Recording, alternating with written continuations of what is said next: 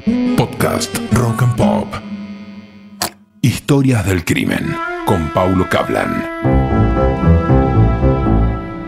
A finales del siglo XIX, en la Argentina, hubo un personaje muy mediático, pero no por sus logros, ni por el deporte, ni por nada de eso, sino por la muerte.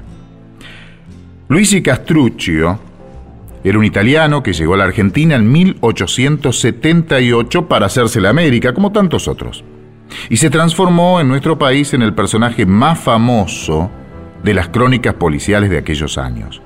Fue considerado el primer envenenador del Río de la Plata. Era albañil.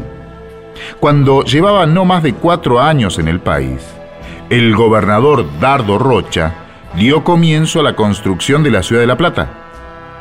Hasta ahí se fue Castruccio, donde no tardó en conseguir trabajo. Con ese empleo pudo juntar unos ahorros que le permitieron al final mejorar sus condiciones de vida. Para 1888 ya estaba de regreso en Buenos Aires y había alquilado una casa en la calle Bartolomé Mitre, que por entonces se llamaba De la Piedad. Poco tiempo después se quedaría sin plata, llegando a analizar la posibilidad de quitarse la vida. Planeó el suicidio, lo anotó, escribió, escribía todo, todo, todo, todo en una libretita. Pero el suicidio después de pensarlo, no sería la solución y así lo dejó escrito en su libreta. Siguió pensando y tramó un plan que estuvo a un paso de lograr. Primero publicó un aviso en un diario pidiendo un sirviente para su casa. Contrató a un francés recién llegado al país que se llamaba Augusto Bouillat Constantin. Poco tiempo después, convenció a su empleado de que firmara un seguro de vida en la compañía de seguros La Previsora del Hogar. El único beneficiario era Castruccio, quien en los documentos del contrato figuraba como cuñado del francés. Todas las noches, Castruccio embebía de cloroformo un pañuelo que apoyaba en el rostro de Augusto cuando éste se dormía. Tras unos días, empezó a mezclar muy pequeñas dosis de estricnina en los alimentos. Augusto se descomponía y padecía terribles dolores. Para que no sospechara, llamó al médico, que le recetó un medicamento para el dolor de abdomen. El italiano compraba religiosamente los medicamentos en una farmacia y lo anotaba.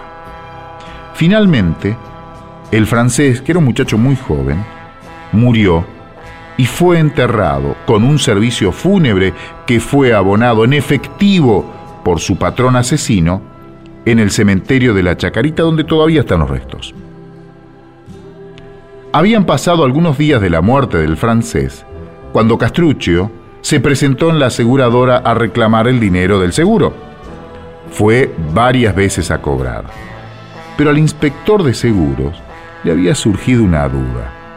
Parecía ser mentira que ese italiano hablador fuese el cuñado del difunto. Había algo que no cerraba. Por eso, en última instancia, se decidió hacer una denuncia ante la policía. A partir de ese momento, la coartada de Luis se derrumbó como un castillo de naipes.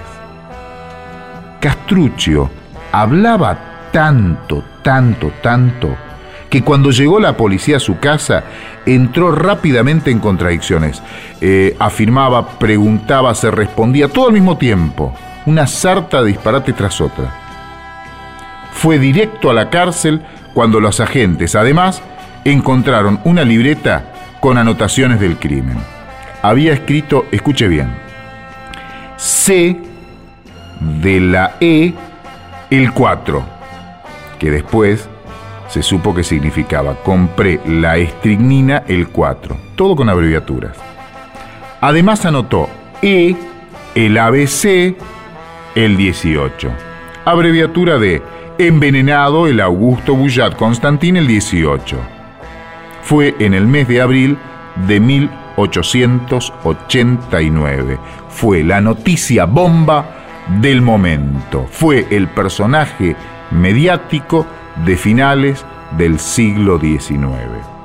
El juez de la causa lo condenó a la pena de muerte, la que se debería cumplir sin dilaciones el 22 de enero de 1890. Ese día, bien temprano, Castruccio fue sacado antes del amanecer de su celda de la Penitenciaría Nacional, donde hoy está la Plaza Las Heras, en la Avenida Las Heras, en Palermo. Le vendaron los ojos, le colocaron los grilletes y lo llevaron al paredón. Nunca se escucharon los tiros. Justo en ese momento llegó un carruaje con un mensajero, con una nota firmada por el entonces presidente de la Nación. Era una conmutación de la pena. Zafó con lo justo, pero con lo justo. No lo iban a fusilar, pero la pena iba a ser perpetua, la que se cumplió.